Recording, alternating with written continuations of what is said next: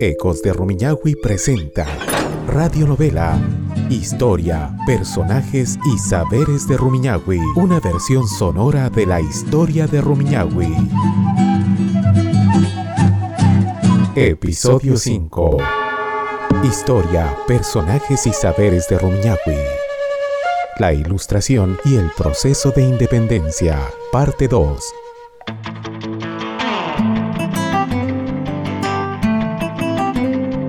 Memorias, patrimonio, historias de vida, personajes, saberes, leyendas. Rumiñahui infinito. Radio Ecos de Rumiñahui presenta una versión sonora de las historias que marcaron el curso de nuestra vida. Primera temporada. Episodio quinto. La ilustración y el proceso de independencia. Segunda parte.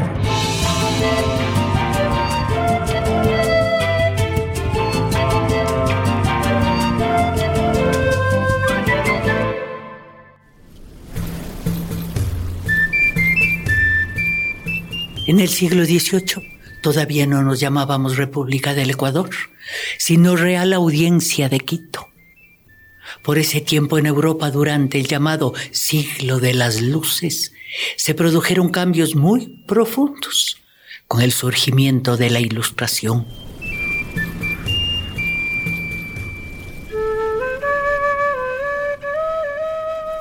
En la Real Audiencia se había marcado una pirámide social en la punta estaban los españoles nacidos en España. Seguían los criollos, españoles nacidos en América. Después de los criollos estaba la vasta población mestiza, hombres y mujeres producto de la mezcla de razas. Bajo los criollos se encontraban los indígenas, ocupando un gran espacio, y en la base de la pirámide, con muy poca población, estaban los esclavos negros. Los criollos, aunque tenían poder económico, no podían ocupar altos cargos dentro de la Real Audiencia. Y justamente ellos fueron los que, inspirados en el pensamiento de Eugenio Espejo y la Ilustración, se organizaron para alcanzar la emancipación.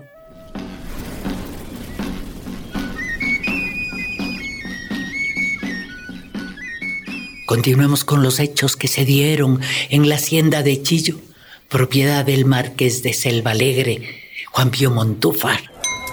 En la reunión de Navidad celebrada el 25 de diciembre de 1808, entre sus invitados estaba el capitán Juan de Salinas, nacido en Sangolquí. En esa Navidad Salinas cuestionaba la realidad que se vivía en la época y junto con otros criollos planificaron las acciones para independizarse de España. Pasados unos días Salinas le confió al padre mercedario Torresano lo que había sucedido en la hacienda del marqués. ¡Qué error! Salinas creía que Torresano era partidario del movimiento independentista, pero no fue así. El cura repartió esa noticia.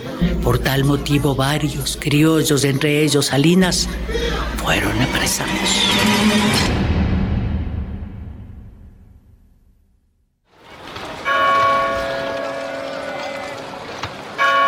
Juan de Salinas tardaron en dejarle libre. Me preocupé al ver que le mantenían retenido. Tranquilo, Quiroga, tranquilo. Mis días en esa celda ya están en el pasado.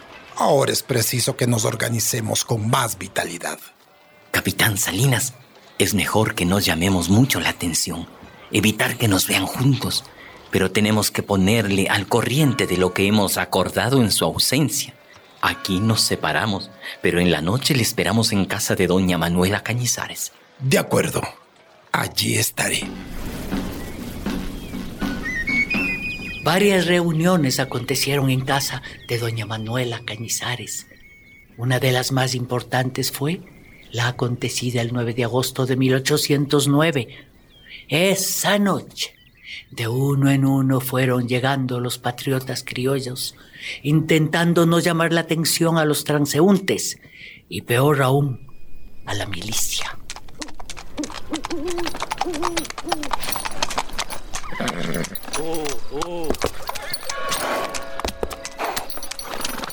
Ilustres caballeros, qué bueno contar con su presencia. Por favor, pasen.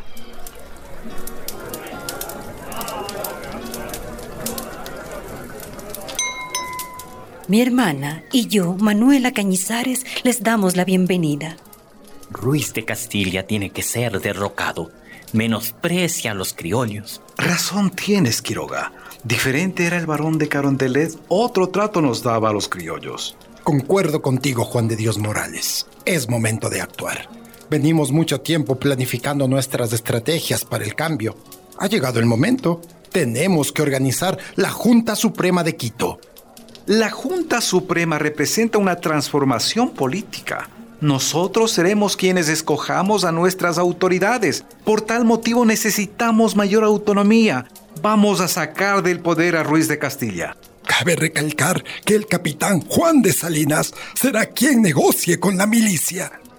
Apreciada y distinguida dama e ilustres caballeros, yo, Juan de Salinas, comunicaré a las tropas que se ha formado la Junta de Gobierno y les solicitaré que respalden este movimiento libertario.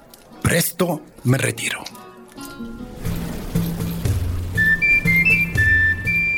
Al otro día, el 10 de agosto de 1809, Quito despertó diferente.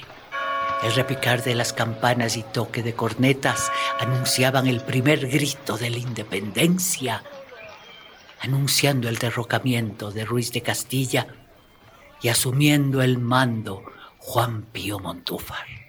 La sangre de nuestra gente no bañó las calles y plazas de la Real Audiencia y el capitán Juan de Salinas fue ascendido a coronel nombrado jefe de la Falange de Quito, que así fue como se llamó la nueva Fuerza Armada de la Junta Suprema.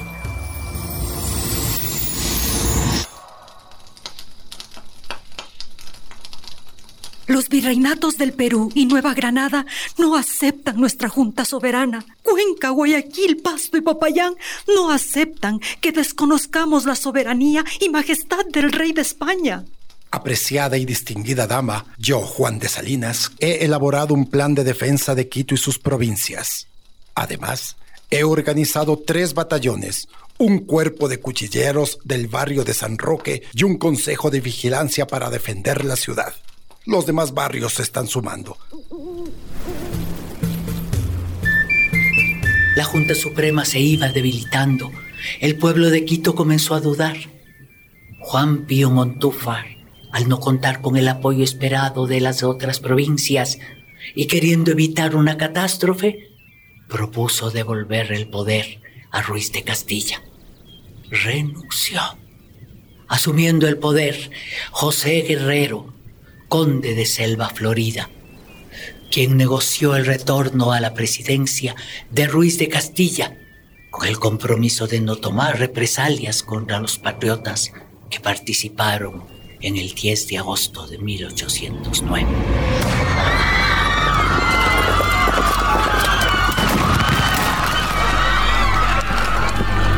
Ruiz de Castilla volvió al poder y en diciembre de 1809 encarceló a los insurgentes. Los patriotas criollos fueron perseguidos. Juan de Salinas, al igual que los demás líderes de la revolución, fueron apresados y enjuiciados de manera ilegal y perversa.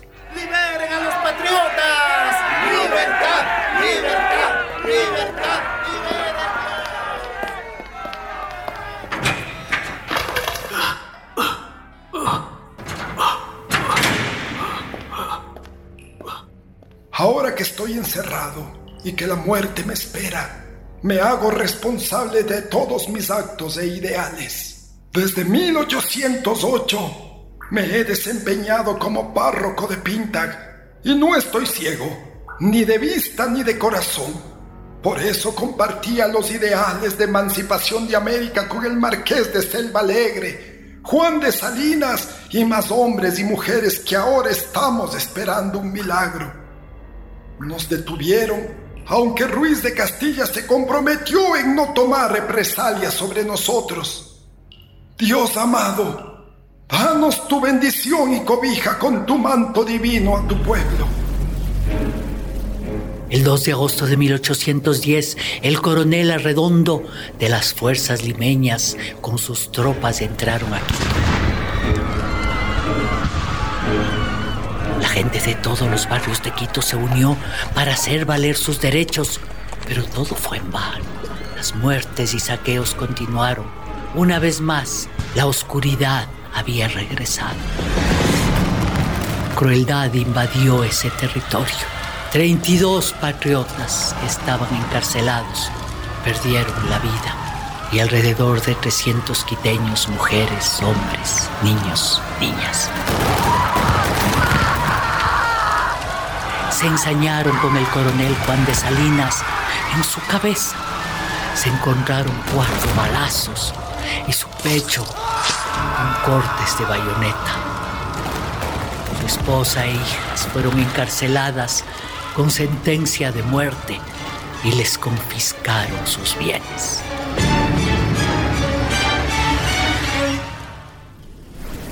Juan de Salinas era un gran estratega y su compromiso con los ideales libertarios hizo que su presencia en los acontecimientos de 1808 y 1810 sea de vital importancia.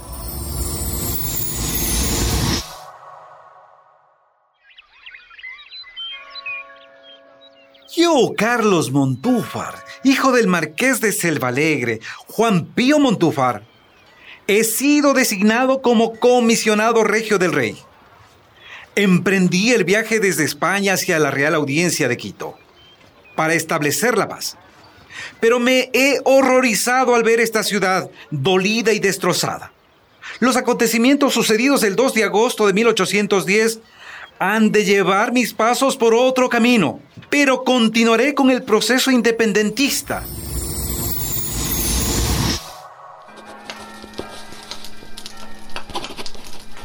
Ahora que estoy en mi destierro en España y en esta soledad me conforto escribiendo parte de mi historia.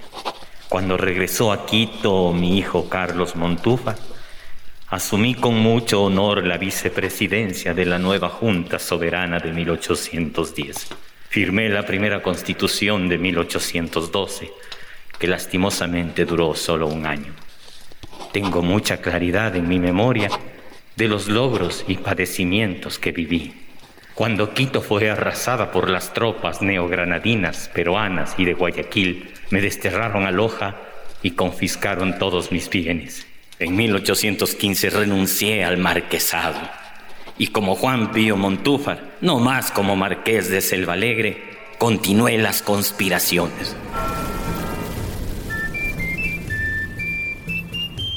El virrey del Perú no respetó las acciones pacifistas de Quito y desencadenó una de las más largas y sangrientas guerras. Desde este instante, otros nombres fueron pintando los hilos de la historia. Simón Bolívar, José Antonio de Sucre, Rosa Montúfar, Vicente Aguirre y Lucas Tipán.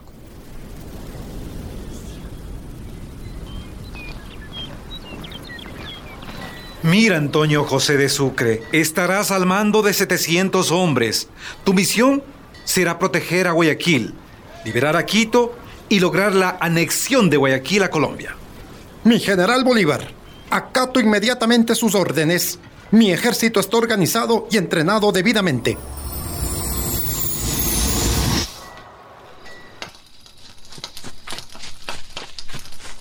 Lugarteniente Antonio José de Sucre, mi nombre es Lucas Tipán. Soy fiel defensor de la independencia. El coronel Vicente Aguirre me ha enviado.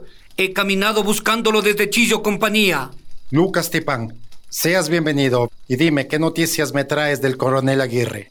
El ejército realista está ocupando todito el nudo de Tío Puyo, desde el Cincholagua hasta los Ilinizas. Debemos cambiar nuestra estrategia. Lo mejor será rodear al enemigo. Avanzaremos por el páramo del Cotopaxi. Ofrezco mis servicios, mi señor. Puedo ser su guía. En estas tierras yo crecí. Me las conozco enteritas. Tu nombre me parece conocido. Mi padre es Francisco Tipán, gobernador de Sangolquí. Pero tu padre no apoya la rebelión. Él está con los españoles.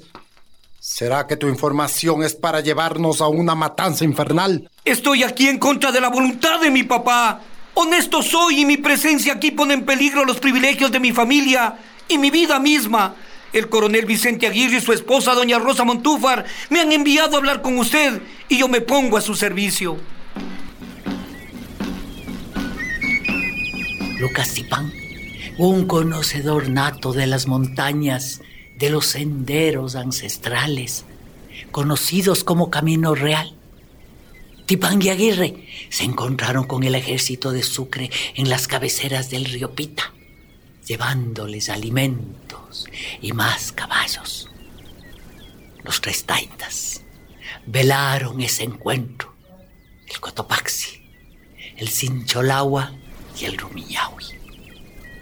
El ejército y sus refuerzos acamparon en Chillo Compañía.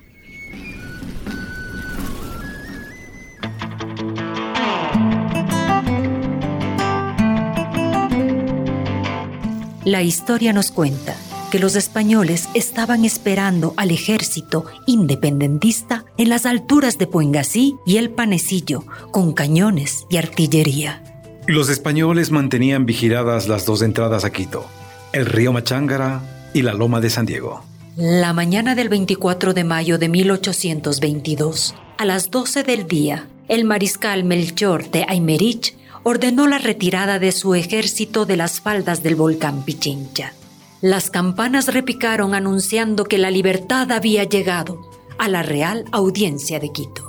Dos años después, en 1824, el flamante comandante general de armas de la provincia de Quito, Vicente Aguirre Mendoza, certificó el proceder de Lucas Tipán de la Cruz, valeroso indígena sangolquileño que sirvió con honor llevando de manera reservada avisos importantes que permitieron salvar a muchos hombres, armas y caballerías. Aguirre recomendó a las autoridades a Lucas Tipán para que ocupe el lugar de su padre, de gobernador de la parroquia de Sangolquí. Lucas Tipán, el coronel Juan de Salinas, Juan Pío Montúfar y su familia representan un símbolo de la libertad sangolquileña. Los sucesos continúan y se seguirán narrando y escribiendo, muchos de ellos cargados de dolor y desconsuelo, pero a la vez otros conservando esperanza y bondad. La hacienda de Chillo Compañía, en ese entonces propiedad de Juan Pío Montúfar, forma parte del patrimonio histórico del cantón Rumiñahui y de nuestro país. En esa hacienda se puso en marcha el movimiento independentista del 10 de agosto de 1809. La conspiración de Chillo fue la chispa del proceso independentista y en esa hacienda se encendió la llama de nuestra libertad.